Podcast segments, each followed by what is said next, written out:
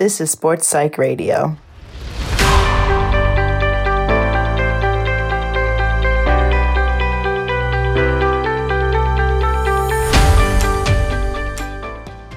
Eine wahre Koryphäe der Sportpsychologie im deutschsprachigen Raum ist heute zu Gast bei mir in Sportpsych Radio. Oliver Stoll, Professor für Sportpsychologie an der Martin-Luther-Universität Halle-Wittenberg in Sachsen-Anhalt, Autor von unzähligen Lehrbüchern und Besitzer einer vielbesuchten Coaching-Praxis in Leipzig. Ich bin dein Host Felix Bick, Sportwissenschaftler aus Innsbruck. Fein, dass du heute wieder zuhörst. Oliver berichtet von seiner Zusammenarbeit mit der deutschen Nationalmannschaft im Wasserspringen welche Erfahrungen er als Betreuer bei Olympischen Spielen gemacht hat und wie man mit dem sogenannten Stressimpfungstraining lernt, mit Druck, Angst und Stress im Sport umzugehen. Bitte empfiehl diesen Podcast an deine Freundinnen, Trainingspartnerinnen oder auch deine Trainerkolleginnen weiter, damit möglichst viele Hörerinnen Freude an diesem Projekt finden. Schau auch gern vorbei auf den Seiten, die in den Shownotes verlinkt sind, so zum Beispiel auf dem Profil meines heutigen Gastes Oliver oder auch auf der Podcast-Homepage pikperformance.com. Bei Fragen und Anregungen zu diesem Podcast erreichst du mich via E-Mail oder auch auf Instagram at pikperformance. Aber jetzt wünsche ich erstmal gute Unterhaltung mit Sportpsych Radio und Professor Dr. Oliver Stoll. Oliver, dann würde ich gern zum Einstieg ein kleines Spiel mit dir spielen, beziehungsweise Spiel ist relativ. Ich würde dir nacheinander drei Stichworte geben und deine Aufgabe wäre es, in jeweils drei bis fünf Sätzen eine persönliche Assoziation dazu zu finden. Bist du bereit? Okay, ja. okay, das erste Wort lautet Peking. Olympische Spiele. Sehr gut. Was verbindest du mit Olympischen Spielen für dich persönlich? Viel Stolz, viel Arbeit und dennoch die Erfüllung eines Lebenstraums. Das zweite Stichwort lautet Trailrunning. Meine ganz große Leidenschaft neben meiner Frau. Sehr gut. Neben deiner Frau, da hast du dich gerade noch mal aus dem Schlamassel geholt. Ja. Und das dritte ja. Wort ist Eishockey. Kindheitserinnerungen, Kälte, Verletzung und doch viel Spaß. Okay. Wir haben jetzt zwei Sportarten angesprochen, die du selbst betrieben hast. Wir wollen uns heute aber hauptsächlich über eine dritte unterhalten, die du jetzt meines Wissens nach nicht selbst durchgeführt hast, und zwar das Wasserspringen. Du hast in deiner Karriere als sportpsychologischer Berater mit sehr vielen Athletinnen bereits zusammengearbeitet. Aber was macht diesen Sport Wasserspringen für dich besonders? Ähm, ich musste ihn ja auch erstmal kennenlernen. Er ist in der Tat was ganz Besonderes und ähm, obwohl ich nie selber Wasserspringer war, außer in der Zeit, als ich äh, als Sportpsychologe angefangen habe bei der Nationalmannschaft, da musste ich zeigen, dass ich mich auch traue, vom Zehner zu springen. Also von daher habe ich das hinter mich gebracht. Nein, aber ich musste mich ja erstmal in die Sportart eindenken und einfühlen, musste die Sprache lernen, ähm, musste die Regeln kennenlernen, die diese Sportart bestimmt und eben auch die Besonderheiten. Und ähm, das hat ein bisschen gedauert. Also ich habe bestimmt drei, vier Monate zu tun gehabt, bis ich verstanden habe, was Wasserspringen überhaupt ist. Und es ist, ähm, ja, wir wissen, sportwissenschaftlich betrachtet gehört es zu den technisch-kompositorisch-ästhetischen Sportarten, ähm, wie Turnen oder andere auch wo es um ja, Akrobatik vor allen Dingen auch geht.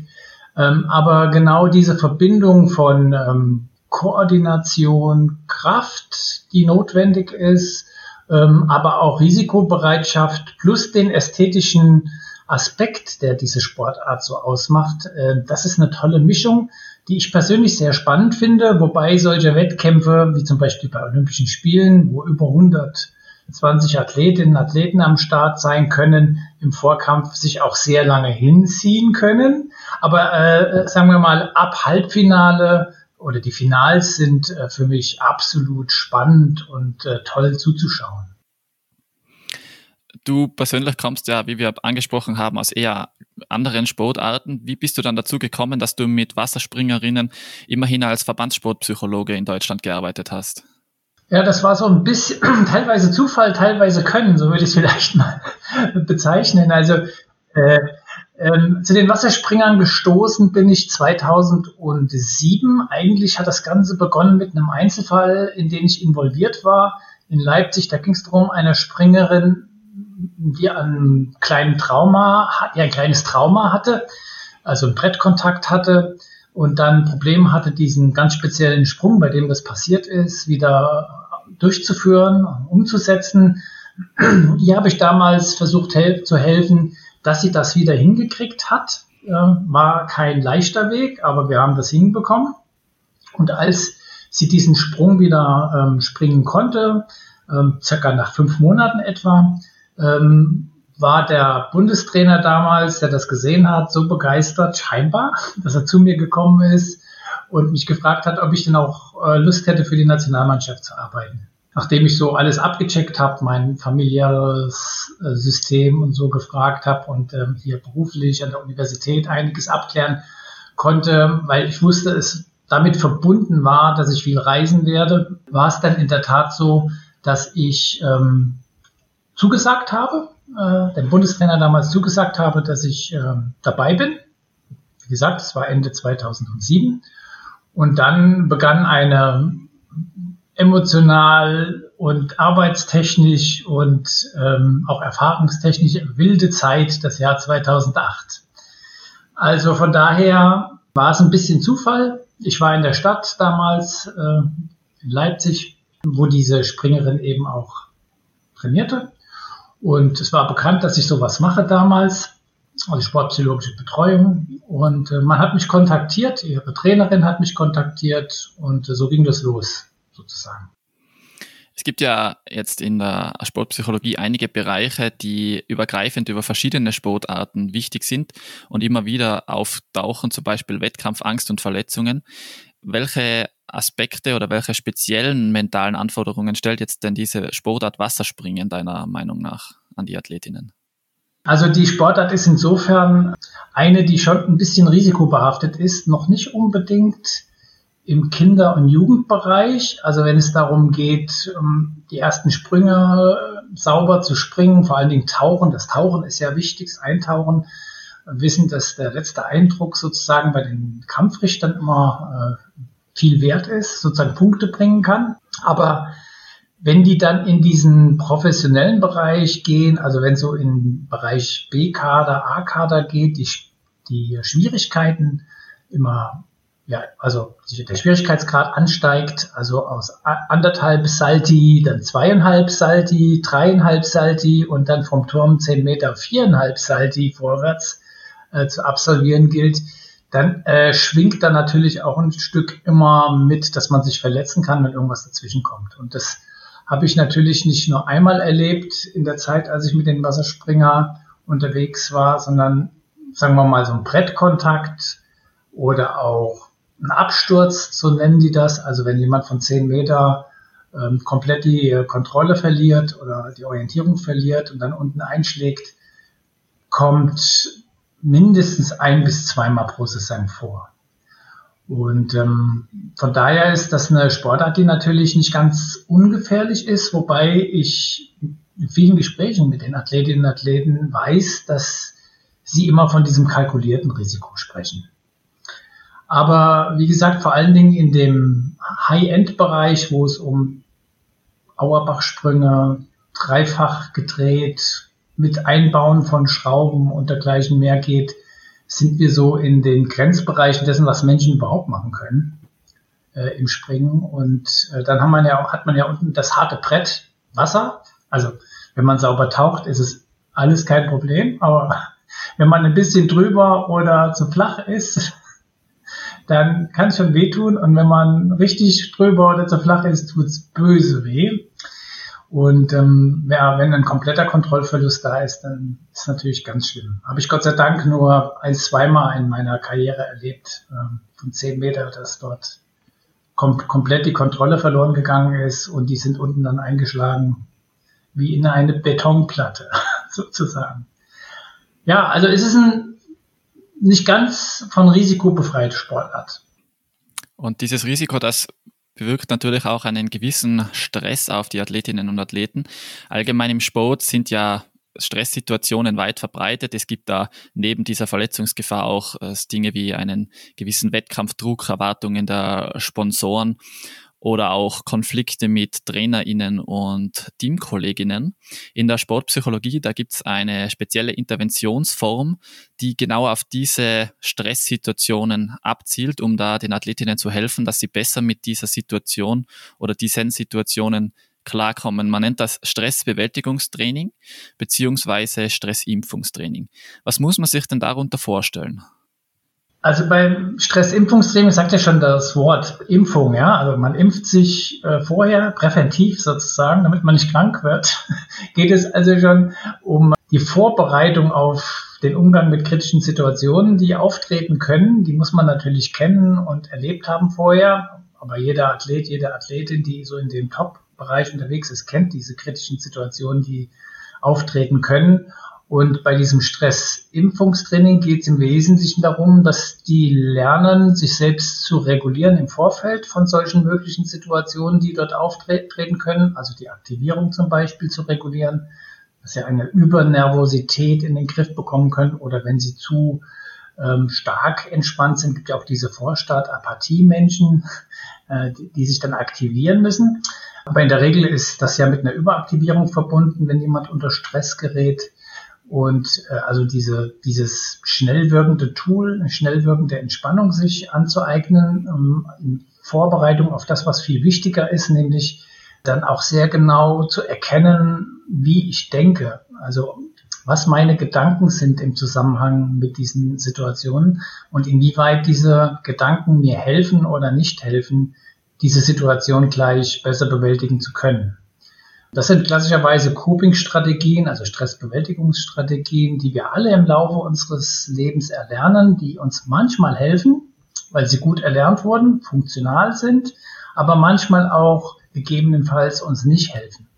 Und im ersten Schritt, im zweiten Schritt dieses äh, Stressimpfungstrainings geht es genau darum, dass die Athletinnen und Athleten lernen, diese Kognition, also diese Gedanken, die sie haben, in solchen Situationen aufzudecken, sich bewusst zu machen und dann gegebenenfalls auch zu erkennen, hier muss sich was ändern, das ist nicht hilfreich. Und dann geht es darum, an diesen Selbstgesprächen zu arbeiten und auch an einer spezifischen Grundhaltung dazu zu arbeiten, um dann gegebenenfalls ähm, oder im besten Fall die richtigen Bewältigungsstrategien bereit, parat zu haben, um dann ja, funktional, hilfreich, äh, die Situation entweder direkt anzugehen und zu lösen oder dann eben so umzubewerten, dass sie ja Bedrohlichkeit herausnimmt in meiner eigenen Wahrnehmung. Und darum geht's eigentlich. So eine Kombination aus ganz hands-on Stressbewil ähm, Entspannungsverfahren plus äh, Arbeiten an diesen handlungsleitenden Gedanken oder Coping-Strategien. Wenn wir das jetzt im Kontext mit dem Wasserspringen ein bisschen aufarbeiten wollen, gehen wir mal davon aus, du hattest jetzt äh, vorhin das Beispiel mit diesem Brettkontakt angesprochen oder auch die harte Landung im Wasser. Wie muss man sich das vorstellen? Wie kann man im Wasserspringen so eine Entspannungsmethode einsetzen? Setzen die sich dann aufs Brett und meditieren dort oben oder wie schaut das aus? ja, habe ich auch schon gesehen. Aber es ist ja nicht die Regel. Nein, normalerweise nutzen Sie diese Entspannungsverfahren zu Hause zur Psychohygiene zum Beispiel? Also wenn es darum geht, mal ins Hier und Jetzt zu kommen, mal abzuschalten, äh, sich runterzufahren. Ähm, das hat jetzt noch gar nicht unbedingt etwas direkt mit dem Sport zu tun. Das sollten wir alle ab und zu mal tun, äh, abschalten und ins Hier und Jetzt zu kommen und nur ganz bei uns zu sein. Aber diese entspannten Zustände helfen uns natürlich auch, mitunter Situationen sich vorstellen zu können, besser vorstellen zu können. Und dann gegebenenfalls auch mit den damit verbundenen Gedanken äh, zu arbeiten. Und von daher lernen die also ganz klassischerweise Entspannungsverfahren, welche auch immer, progressive Muskelrelaxation, autogenes Training, Psychohygienetraining, was auch immer, Atementspannung, gibt es ja eine, eine ganze Palette so dass sie die gut können und auch so einsetzen können, dass der entspannte Zustand relativ schnell eintritt, wenn sie das durchführen. Dann folgt meistens etwas anschließend. Ja, also beim Stressimpfungstraining zum Beispiel dann vielleicht eine Videokonfrontation, vielleicht aber auch ein praktisches Training mit einem Schwerpunkt Technik. Oder aber, wenn es um Neuerlernen von Bewegungen geht, dann eben ganz konkret Visualisierung, Bewegungsregulation, also engeren, mentales Training im engeren Sinne, sage ich immer gerne dazu. Da geht es also dann darum, Bewegungen neu zu erlernen und zu stabilisieren. Das ist meistens leichter für die möglich, wenn sie vorher erstmal einen Zustand erreicht haben, der, von dem sie wissen, der hilft mir, das besser umzusetzen. Bei vielen ist das, ist das der Fall, wenn sie sich entspannen können, ein Stück weit runterfahren. Insbesondere dann, wenn es darum geht, abliefern zu müssen. Also wenn jetzt Zuschauer da sind, äh, großes, großer Event, Olympische Spiele, Europameisterschaften oder dergleichen mehr, das ist ja was anderes als Training. Und äh, das heißt, dass dort auch der Aktivierungszustand der Regel immer ein bisschen höher ist als das, was man im Training kennt. Und das muss man wissen und das muss man kennen und das muss man regulieren können. Also da in dem Zusammenhang spielen dann Entspannungsverfahren sehr spezifisch eine Rolle. Das von dir angesprochene Aktivierungsniveau, das kann man ja grundsätzlich auf einem gewissen Kontinuum von sehr niedrig, zum Beispiel im Schlaf, bis sehr hoch, bis hin zum Überlebenskampf feststellen oder einstufen. Was würdest du sagen, brauchen Wasserspringerinnen grundsätzlich eher ein höheres oder ein niedrigeres Aktivierungsniveau, um eine gute Leistung abbringen zu können? Das fragst du jetzt jemand, der das nie gemacht hat, außer einmal von 10 Meter. Wie war dein Aktivierungsniveau? Also von meiner Erfahrung her äh, in der Arbeit mit den Athleten ist es so, dass die eigentlich vor einem Wettkampf relativ bei sich sind, also relativ eng bei sich, äh, sich mit der Aufgabe auseinandersetzen und dann zu einem Punkt X, also der Punkt X geht für mich los, wenn die sozusagen die, die, die Leiter hochsteigen auf das Gerät, einen op, für sich individuell optimalen Aktivierungszustand zu finden. Der ist individuell. Ich habe mal mit einer, äh, mit einer Athletin gearbeitet, wo wir genau diese individuellen Zonen über die Herzfrequenz bestimmt haben. Also die Herzfrequenz, die sie braucht, unmittelbar bevor sie den Sprung springt.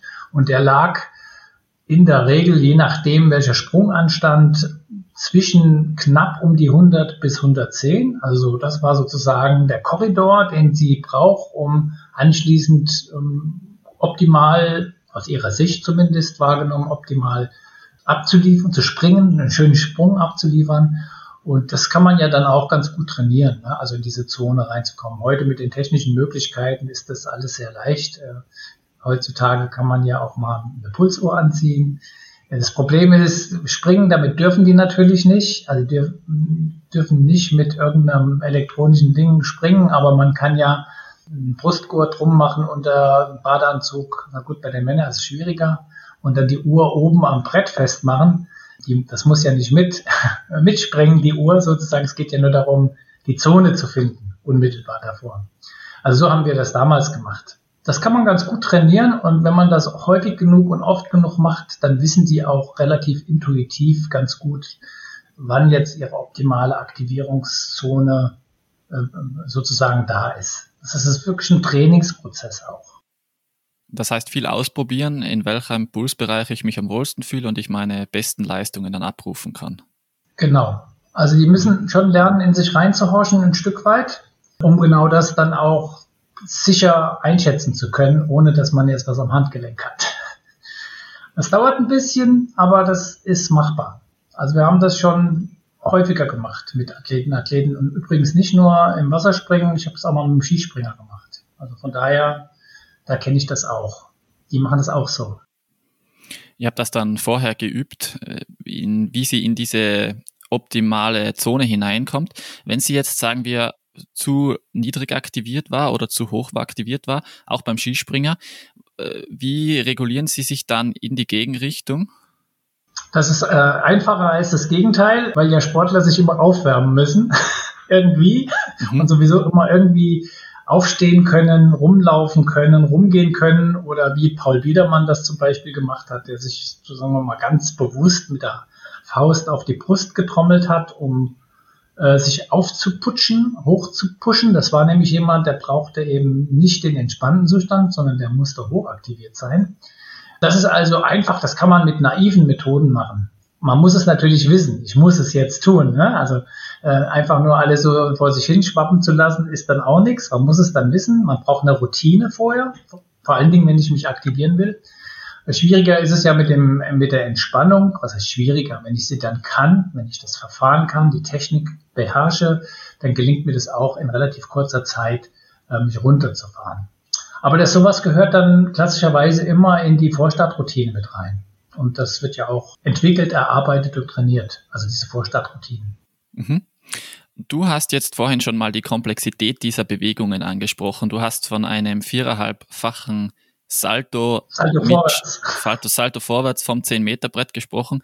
Diese Bewegungen sind extrem komplex und sie müssen zudem auch mit sehr, sehr hoher Geschwindigkeit durchgeführt werden, denn die Flugzeit von einem 10-Meter-Turm, die ist ja nicht allzu lange. Da hat man vielleicht eineinhalb Sekunden Zeit, um da diese viereinhalb Umdrehungen zu machen. Ähm, wenn es überhaupt so viel ist. Wenn es überhaupt so viel ist, das müsste man sich jetzt ausrechnen, ja.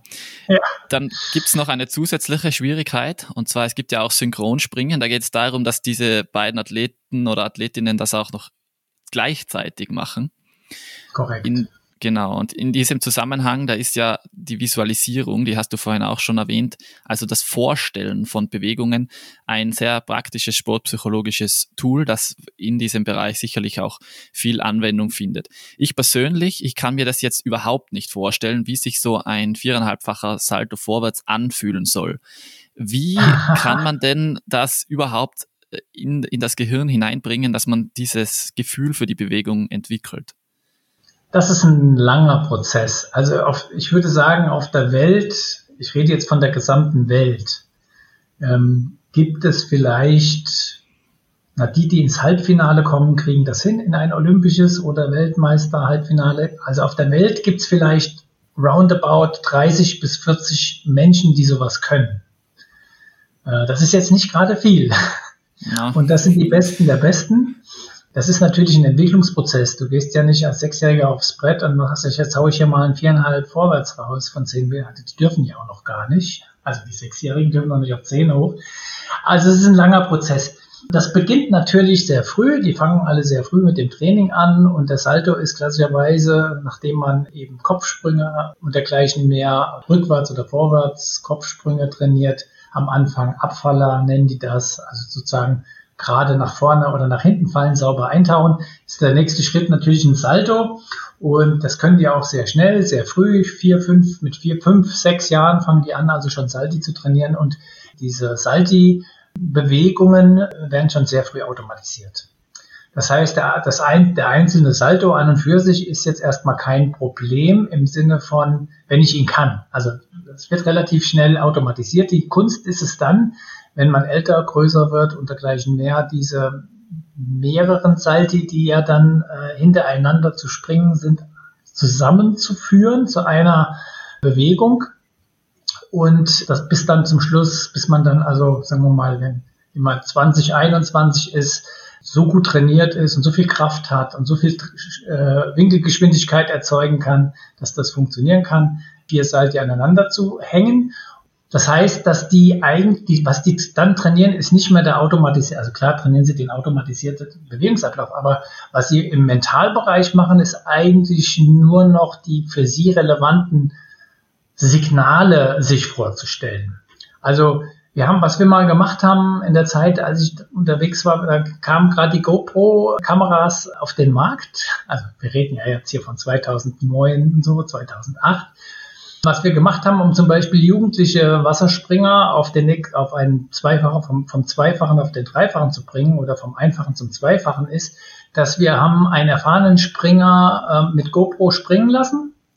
Die haben sich das auf so einem ähm, virtuellen, auf so einer virtuellen Brille anschauen können. Also die, die es noch nicht gemacht haben, aber die wussten dann, wie sieht das aus für mich? Also wenn ich sowas mache. Die haben sozusagen die Innensicht schon mal gesehen eines Zweifachen oder eines Dreifachen und äh, konnten also dann dort auch die Cues, also die Schlüsselstellen für sich, die für, für, für sie wichtig sind, schon für sich ähm, mental markieren. Was die häufig machen, also ist große Diskussion, ob jetzt eine optische Orientierung überhaupt da eine Rolle spielt oder nicht in der kurzen das Zeit. Das wollte ich dich nämlich auch fragen, ja. ob das überhaupt großer, möglich ist in der Zeit. Großer Disput in der großer Disput in der Trainerwelt, sage ich jetzt mal. Aber ähm, wenn man diese Aufnahmen sich mal anschaut, die ja damals unsere Springer gemacht haben, siehst du eigentlich äh, immer das Wasser. Also einmal, zweimal, dreimal. Also das ist der Cue eigentlich, äh, den man, wenn man den Hinweis kriegt, so sieht das aus. Und dann weiß man, wenn man den, wenn man dreimal ins Wasser gesehen hat, dann folgt Tauchen. dann muss ich ah. aufmachen sozusagen. Okay, also und, es geht äh, nicht so sehr darum, die ganze Umwelt, Entschuldigung, wenn ich nein, dich unterbreche, aber es geht nicht so sehr darum, die ganze Umwelt zu sehen, sondern eher, wie oft sehe ich den Pool, den blauen Pool unter mir. Korrekt. Und äh, die sehen dann also, wie gesagt, die zählen dann nur sozusagen diesen Cue, diesen, diesen Markierung durch äh, und alles andere muss automatisch passieren. Mhm. Viele Wasserspringer, mit denen ich gearbeitet habe, haben mir auch schon gesagt, das ist ein sehr interessanter, äh, hörst du immer wieder auch in anderen Sportarten. Pablo zum Beispiel, mit dem ich gearbeitet habe, mit dem wir am Brettgefühl äh, gearbeitet haben, der hat zu mir mal gesagt, in dem Moment, wo ich in das Brett final einspringe und das Brett sich biegt, also sozusagen dann die Geschwindigkeit nach oben erzeugt, weiß er schon, das wird ein guter oder nicht. Also nur alleine aus dem Gefühl, wie er ins Brett einspringt, hatte der schon intuitiv das Gefühl, das wird jetzt eine Bombe. Das ist ein interessanter Punkt. Äh, sieht man auch, wie sensibel die ihre Sinne nutzen und sich auch auf ihre Sinne verlassen, was dann ähm, passiert bei dem Sprung. Man kann natürlich immer noch was falsch machen, wenn man dann sozusagen herausgeschleudert wird, aber eigentlich sind diese Bewegungen automatisiert, im Wesentlichen automatisiert. Da kann man also, du hast ja gesagt, man kann gar nicht mehr viel machen, wenn man das Brett verlassen hat. Du stellst eigentlich den Sprung schon auf dem Brett, also im Schwung vom Brett oder eben wenn du vom Turm hast du das ja nicht. Da hast du ja nur, bist du ja vom Beton, springst du ja los vom Abspringen des Turms, da legst du eigentlich schon die Qualität deines Sprungs fest. Weil alles andere relativ, sage ich mal, automatisiert vonstatten geht. Ja, und man muss auch rein physikalisch schon beim Absprung das gesamte Drehmoment, das man im Sprung braucht, ähm, erzeugen, denn nach dem Prinzip der Drehmomenterhaltung kann man während dem Flug eigentlich kaum noch das Drehmoment verändern. Das genau. muss man alles beim Absprung äh, schon mitbringen und damit kann ich das gut nachvollziehen, dass er auch beim Absprung schon weiß, ob der Sprung funktioniert oder nicht. Wenn du jetzt noch kurz vielleicht äh, etwas erzählen möchtest, dass du mir mal erzählt hast, es gibt diese Maschinen, wo man auch dieses Bewegungsgefühl üben kann. Wie funktioniert ja. das? Das machen die Kinder viel. Genau. Also wenn die anfangen, das erste Mal sich mit Salti zu beschäftigen, die gehen ja nicht aufs Brett und sagen, sagt der Trainer so, jetzt machst du mal ein Salto oder so, sondern die werden sehr langsam an dieses Drehgefühl herangeführt. In Leipzig zum Beispiel, äh, oh nee, eigentlich haben das alle Zentren, haben das Salto-Drehgeräte. Das sind so eine Kugeln, als muss man sich wie so, ein, so eine Drahtkugel, ne, Draht ist es nicht, ist schon Metall, also eine Metallkugel, aber durchsichtig, logisch, also hier mit Streben und so. Da drin ist ein Sitz und äh, äh, links und rechts sind eine, so eine Handdreher. Das heißt, die werden dann da reingesetzt äh, in diese Maschine sozusagen, diese Drehmaschine, äh, festgegurtet, damit sie dann nicht rausfallen. Und dann kann man mit denen beginnen, diese Salto-Drehbewegung schon mal erfahren zu lassen, ohne dass die was machen müssen. Das heißt, man dreht dann erstmal langsam, damit die ein Gefühl dafür kriegen, wie sich das anfühlt. Wenn man sie langsam dreht, dann kann man das schneller machen und dergleichen mehr ist gewöhnungsbedürftig, kann ich an der Stelle schon mal sagen. Nach der Bahnfahren. Aber äh, so werden die Nachwuchsathletinnen und Athleten an dieses Salto-Drehgefühl früh herangeführt, damit die wissen, wie sich das anfühlt, wenn es dann in Realität vom Brett aus weggeht. Genau, das ist eine spannende Geschichte. Gibt noch ganz andere tolle Geräte im Wasserspringen. Also wenn man die methodische Reihe dann weitergeht, also das Salto-Drehgerät ist ja jetzt erstmal so ein einfaches äh, Drehgerät für den Nachwuchsbereich, aber man kann, äh, man gibt sogar eine Lounge für Wasserspringer. Also wenn die jetzt, die kriegen dann sozusagen einen Gürtel umgeschnallt und da wird mit Seilen über das Dach wird er sozusagen, wird diese, dieser Gürtel kontrolliert und fixiert. Das heißt, dass wenn der dann anläuft und abspringt und in die Bewegung reingeht, und irgendwas falsch macht, äh, kann man dadurch, dass man eben an dem Seil zieht, verhindern, dass da unten einschlägt. Sondern es gibt einem Sicherheitsgefühl, dass mir nichts passieren kann, wenn ich jetzt hier von zweifach auf dreifach zum Beispiel gehe. Das das sogenannte Loungentraining. Oder dann gibt es auch die Bubble. Also in jedem Wassersprungbecken gibt es, also die guten vor allen Dingen, haben sozusagen unten im Boden die Möglichkeit, Sauerstoff raussprudeln zu lassen, damit die Oberfläche, die Wasseroberfläche anfängt zu brodeln und nicht so glatt ist, wie sie normalerweise ist. Weil wenn ich die Oberflächenspannung rausnehme aus dem, aus dem, aus dem Wasser, dann tut es nicht so weh, wenn ich unten einschlage. Also es sind also, siehst, äh, die Trainerinnen und Trainer haben sich da schon drüber Gedanken gemacht, wie kann ich den äh, Springerinnen und Springer ersparen, solche traumatischen Geschichten äh, erleben zu müssen, wie Schmerzen. Aber so ein Brettkontakt, das ist halt was anderes. Oder Turmkontakt, sind auch schon welche gestorben dran. Also hochklassische Springer vor etlichen Jahren an so einem Turmkontakt von 10 Meter. Das ist ja dann immer schwierig beim entweder Auerbachsprung, wo du vorwärts abspringst, rückwärts drehst und nicht weißt, was hinter dir ist. Oder wenn du den Delfin machst, das heißt, du springst rückwärts ab und drehst, also gegen das, gegen den Turm springst du ab und drehst dann vorwärts. Da passiert es auch mal schnell, ja. Da gibt es keine Methode, um das zu verhindern. Also so mit im Sinne von, hier habe ich ein Gerät, eine methodische Reihe oder sowas. Das ist dann eine Mutleistung des Athleten. Wir waren ja vorhin noch beim Thema Vorstellungstraining, da würde mich noch etwas interessieren, und zwar, wenn wir jetzt solche jungen Kinder haben, die sechs, siebenjährigen, von denen du vorhin gesprochen hast, wie könnte man denn mit denen jetzt so ein Visualisierungstraining beginnen, sodass die davon profitieren? Ja, das ist eine sehr gute Frage, Felix, die, die, die du stellst, äh, die uns auch umgetrieben hat damals, als wir versucht haben, eine sportpsychologische Betreuung zu systematisieren im Wasserspringen. Äh, ich habe da ja immer mit den Erwachsenen eher zu tun gehabt. Meine Kollegin Ina Blaschek hat sich damals mit Kindern und Jugendlichen beschäftigt in, in dem Bereich. Und schwierig ist es ja in der Tat, also wir wissen ja, wenn wir Bewegungsregulation, mentales Training im engeren Sinne, sage ich jetzt mal, die, die, die, die unterste, die einfachste erste Stufe durchführen, geht es ja erstmal darum, zu wissen, was ich tue, also zu beschreiben, was ich tun muss also eine Bewegung beschreiben zu können. Und das ist schon eine hochintellektuelle Aufgabe, auch in den jungen äh, Jahrgängen sozusagen, die können ja das gar nicht erklären, ne, weil die die Begriffe ja gar nicht haben. Und wir haben dazu eine interessanten ähm, Technik gegriffen. Wir haben, kennst du diese Holzpuppen, die man in Kunstfachgeschäften kaufen kann. Also es sind so eine Holzpuppen, die haben so Gelenke, ja, wie wir auch haben, Handgelenk, Ellbogen, Knie, Hüfte und so. Und die kann man verbiegen. Und die sollten uns dann im, einfach mal die Puppe so hinbiegen, wie die aussehen muss, ihrer Meinung nach, wenn sie ein Salto springen würden. Ah. Also sozusagen in der Drehphase. Und dann basteln mhm. die die Kuppe, Kuppe so, äh, Puppe so hin, wie die aussehen muss, wenn sie drehen. Das bedeutet ja, dass sie eine mentale Repräsentation davon haben müssen. Sie können es aber nicht äh, artikulieren. Und dann mhm. haben wir diese Puppe, die der Kleine zurechtgebaut hat. Dann zeigen wir die dem Trainer. Der Trainer sagt, gut, so muss es aussehen.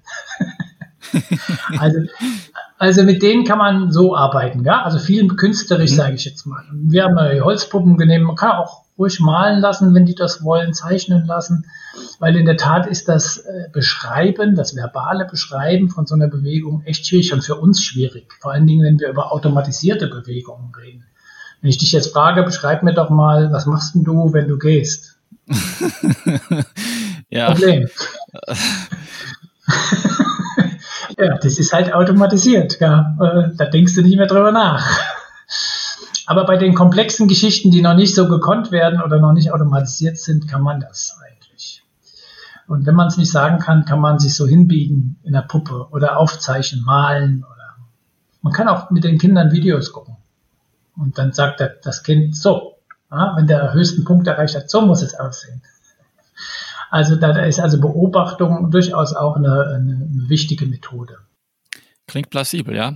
Du hast mir mal von einer Geschichte erzählt, wo du mit einem Wasserspringer schlussendlich dich gegen mentales Training beziehungsweise dieses Visualisieren von automatisierten Bewegungen entschieden hast. Wieso ist das nicht für jede Situation und jedermann gut geeignet? Ja, das war eine tolle Geschichte in der frühen Karriere meiner Sportpsychologentätigkeit mit der Nationalmannschaft Wasserspringen. Ähm, das war, da war ich noch relativ jung dabei und habe äh, versucht rauszukriegen, wer möchte denn gerne was machen mit Sportpsychologie und so weiter. Und äh, wir haben dann einen sehr hochtalentierten, ich kann den Namen ruhig sagen an der Stelle, ist ja kein Geheimnis, wenn die Leute wissen, dass ich 2007, 8, 9, 10, 11, 12 mit denen unterwegs war und gucken, wer war da in der Nationalmannschaft, war damals Sascha Klein gewesen mit seinem Trainer, sind wir in Montreal beim Grand Prix gewesen und ich versuchte so ins Gespräch zu kommen mit ihm, was ihm dann, weil er eher so ein introvertierter Typ ist, was ihm helfen könnte. Und da kam mir sofort der Gedanke, könnte ja mal mentales Training im engeren Sinne machen, also Visualisierungsübungen zur Verbesserung der Bewegungsregulation. Und habe ich ihn gefragt, ob er weiß, was das ist und äh, ob er sich das schon mal gemacht hat, oder Bewegung vorgestellt hat. Und bevor der angesetzt hat, der Sascha, äh, griff mich Boris von hinten, also sein Trainer, und sagte, Oliver, hier ist Schluss, an der Stelle geht's nicht weiter. Und ich habe ihn also mit großen Augen angeschaut und dann hat er mir erklärt, pass auf, der Sascha ist im Moment der mindestens zweit- oder drittbeste Turmspringer der Welt, der hat gerade einen Lauf, der, der liefert an jedem Wochenende viereinhalb vorwärts zum Beispiel in einer neuneinhalber Qualität ab. Das ist so gut automatisiert, ich will gar nicht, dass der anfängt, darüber nachzudenken. Der soll es einfach nur tun. Und da hat er mir natürlich einen guten Hinweis gegeben. Wenn wir in gut funktionierende Bewegungsabläufe eingreifen, dann kann das genau das Gegenteil erzeugen, dass nämlich plötzlich eine Bewegungsrepräsentation oder Regulation zusammenbricht, weil dann die Bewusstseinspflichtigkeit meiner Gedanken in die automatisierten Sachen eingreift. Und das kann nur nach hinten losgehen. Und da hat Boris mir damals auch eine sehr, eine sehr äh, wichtige äh, Lektion erteilt, dass man sowas nicht macht, wenn etwas gut gekonnt wird. Äh, Oliver, lass uns abschließend noch ein bisschen das Thema wechseln, jetzt weg vom Visualisierungstraining. Wir haben in unserer Einstiegsrunde als erstes Stichwort das Wort Peking gehabt und das war natürlich jetzt nicht ganz zufällig gewählt. Du hast nämlich mit der deutschen Nationalmannschaft im Wasserspringen genau bei den Olympischen Spielen in Peking 2008 ähm, dort die Psy äh, sportpsychologische Betreuung durchgeführt. Und ich hatte bei mir im Podcast bereits Violetta Oblinger-Peters zu Gast in Folge 3, die kennst du auch. Und die war genau bei den gleichen Spielen dabei, allerdings als Athletin und im Kanuslalom. Sie hat damals dort die Bronzemedaille geholt. Möchtest du uns mal erzählen, wie diese Großveranstaltung der Olympischen Spiele für dich als Betreuer sich angefühlt hat? Ja, also das könnte man fast einen eigenen Podcast zu äh, aufnehmen. Äh, weil das halt schon, ich habe Violettas Podcast mit dir gehört und ich kann das nur bestätigen, was sie gesagt hat. Olympische Spiele sind alles anders als alle anderen Spiele äh, oder anderen Wettkämpfe auf international hochrangigem Niveau. Also wenn wir über Weltmeisterschaften oder Europameisterschaften reden, dann treffen die sich ja, die Athletinnen und Athleten ähm, treffen sich halt in der Stadt und die kennen sich ja sowieso alle. Ja? Also die wohnen dann auch meistens im selben Hotel oder auch in einem anderen, ist egal, aber die, die kennen sich seit Jahren. Die, von, von Kind auf haben, sind die gegeneinander angetreten, die Amis gegen die Chinesen, gegen die Deutschen und so weiter. Das ist halt schon auch cool, so eine Weltmeisterschaft für die, auch was Besonderes, aber Olympische Spiele ist eben so, eine, so ein Multisport-Event. Und es ist auch noch das größte überhaupt, das es gibt. Und ähm, das bedeutet, dass die ja nur, nicht nur ihre Wassersprung-Kolleginnen und Kollegen da treffen, sondern die, die treffen dort alle Sportlerinnen und Sportler, die irgendwie zu Olympischen Spielen sich qualifizieren konnten. Es ist ein, eine Stadt in der Stadt abgeschlossen. Das Schöne ist, du kommst, das Positive ist, kommt keiner von außen rein, so ohne weiteres. Also die Medien dürfen, glaube ich, einmal in den Spielen rein, aber ansonsten bleiben die draußen. Das heißt, die können sich dort auch ungezwungen, können die dort machen, was sie wollen, die Athleten und Athleten, wenn sie es dann machen wollen. Also du kannst musst dir vorstellen, ja, es Bibliotheken, Kinos, Theater, da gibt's Internetcafés, eine riesen Mensa, so groß wie zwei Fußballfelder wo du 24 Stunden, sieben Tage die Woche reingehen kannst. Du kannst dir vorstellen, was da los ist. Und äh, mir selbst ist es damals passiert, es hast du immer so ein Grundgeräusch, da, weil die Leute quatschen und quatschen und quatschen. Und wenn es ruhig wird, ist irgendwas Besonderes passiert und in dem Moment treten sich alle zum Eingang und sahen Messi und Ronaldo nebeneinander in die Mensa einmarschieren. Sowas kriegst du eben dann nicht normalerweise. Und weil das eben so besonders ist, dieses, dieser Event äh, mit diesem Multisportcharakter, du bist halt da unterwegs auf einem relativ eingegrenzten Gebiet, bietet es so unglaublich viel Ab Ablenkungsmöglichkeiten. Was schön ist, wenn der Wettkampf vorbei ist, dein eigener Wettkampf vorbei ist, was aber total beschissen ist, wenn du, wenn du den noch vor dir hast und überrollt wirst von diesen vielen Eindrücken. Und ähm, mein, äh, meine Erfahrung aus dieser Zeit war, also A, mussten wir das in den Griff kriegen, dass unsere Athleten fokussiert bleiben. Ähm, vor allen Dingen die, die ihre Wettkämpfe noch vor sich haben und sich eben nicht so einholen lassen von den vielen Möglichkeiten, die es da gibt. Und du weißt, du hast nur einmal die Möglichkeit, keine Ahnung, Dirk Nowitzki die Hand zu schütteln oder mal mit ihm ein paar Worte zu wechseln sondern eben fokussiert zu bleiben, zu trainieren bestenfalls und ansonsten viel schlafen, dich erholen, vorbereiten. Also das äh, ist äh, eine ganz große Herausforderung äh, gewesen und dann natürlich auch, wir waren damals mit 14 Athleten da, glaub, kann ich mich glaube ich erinnern, versuche mal den als, als einzelner Sportpsychologe dort 14 Personen im Blick zu behalten, ähm, wie es denen geht, wie deren Erholungsbelastungssituation gerade aussieht, ob es irgendwelche Konflikte gibt, die vielleicht gerade nicht hilfreich sind. Von daher habe ich, waren die äh, Spiele in Peking für mich eigentlich Stress pur. Also wenn man es jetzt rein arbeitstechnisch betrachtet, und, gleich, und man hat gleichzeitig mit diesen Emotionen zu kämpfen, die man ja selbst hat. Also du weißt, du bist jetzt Teil von Sportgeschichte, davon Abstand zu nehmen, zu sagen, das ist jetzt gar nicht wichtig, sondern wichtig ist jetzt, dass dein Team performt und kümmere dich um deine Leute. Das ist auch für den Sportpsychologen echt brutal. Also ich habe wenig geschlafen, habe versucht, keine Fehler zu machen, die ich dann trotzdem gemacht habe. Aber gut, äh, es sind brutale 14 Tage und die sind ganz fest gebrannt in meiner Erinnerung und bei allem, was ich da erlebt habe, äh, bleiben die positiven Erinnerungen mehr als die, wo man sagt, okay, das war jetzt nicht so toll. Und es wird mein, mich mein Leben lang begleiten, diese Erfahrung. Jetzt war ich nur einmal bei Olympischen Spielen mit dabei in Peking und ich hätte die Möglichkeit gehabt, vielleicht auch später noch, vier Jahre später war London, da haben sie mich nicht mitgenommen, weil wenn das gewesen wäre, hätten die mich schnell einfliegen können äh, nach London. Das wäre mit Peking eben nicht so leicht gewesen und äh, in Rio war ich dann nicht mehr Teil der, der Nationalmannschaft, weil das so immens überfordernd sein kann, äh, diese, diese, dieses, dieser Event, äh, dieses olympische Dorf und alles, was damit verbunden ist musst du ja brutal diszipliniert bleiben bis zum Schluss und fokussiert. Also ich habe es, glaube ich, dir erzählt, dass ich bin ja zurückgeflogen da, als wir fertig waren mit Olympischen Spielen, zurückgeflogen, erstmal krank geworden. Ja. Ja, so ist das dann halt. Der Körper holt sich dann irgendwann das, was er braucht. Das ist vielleicht auch so eine Lessons learned für mich äh, als Sportpsychologe, ist, äh, wir Sportpsychologen müssen auf uns selbst gut aufpassen. Also wir müssen einfach auch selbst aufpassen, dass wir fit und gesund bleiben. Ansonsten können wir nicht helfen, also anderen nicht helfen oder andere nicht unterstützen. Das habe ich dort hart lernen müssen, dass auch wir Sportpsychologen das tun müssen, was wir unseren Athleten predigen.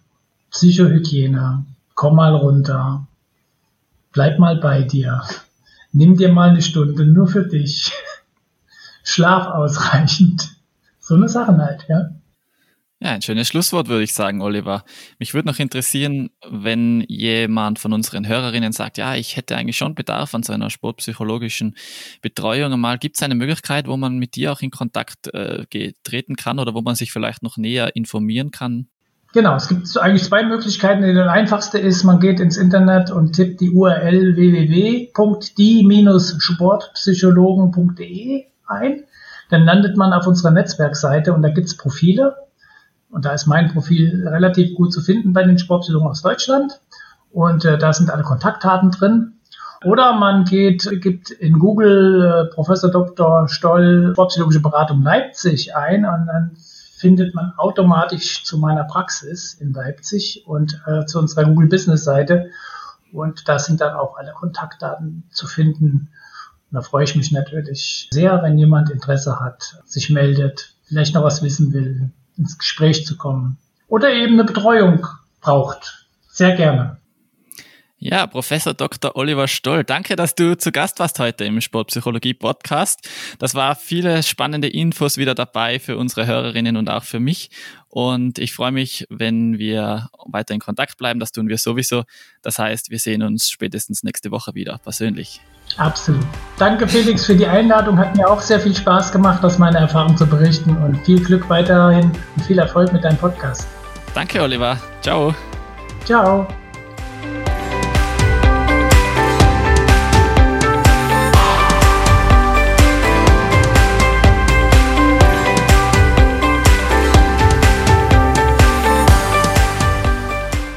Salto-Drehgeräte. Also da würde mir garantiert schlecht werden. Und es braucht wohl auch einiges Vertrauen, um sich den drehfreudigen Händen der Trainerinnen auszuliefern und sich in eine solche Maschine einspannen zu lassen. Die Impfung ist derzeit ja in aller Munde, aber was hältst du denn von der Idee, dich einmal gegen Stress impfen zu lassen? Oliver hat mal grob erklärt, wie das funktionieren kann, aber wenn du noch mehr darüber wissen willst, dann schreib ihm gerne. Er hat viel Erfahrung in der Arbeit mit Athletinnen aus verschiedensten Sportarten. Oder du nutzt die von Oliver angesprochene Plattform die-sportpsychologen.de. Dort findest du eine große Auswahl von sportpsychologischen Beraterinnen im gesamten deutschsprachigen Raum und bestimmt auch eine oder einen in deiner Nähe. Die nächste Folge von Sportpsych Radio erscheint in zwei Wochen, dann mit dem ersten runden Jubiläum, der zehnten Episode. Bis dahin gutes Training und denk daran, jeder körperlichen Leistung geht eine psychische Leistung voraus.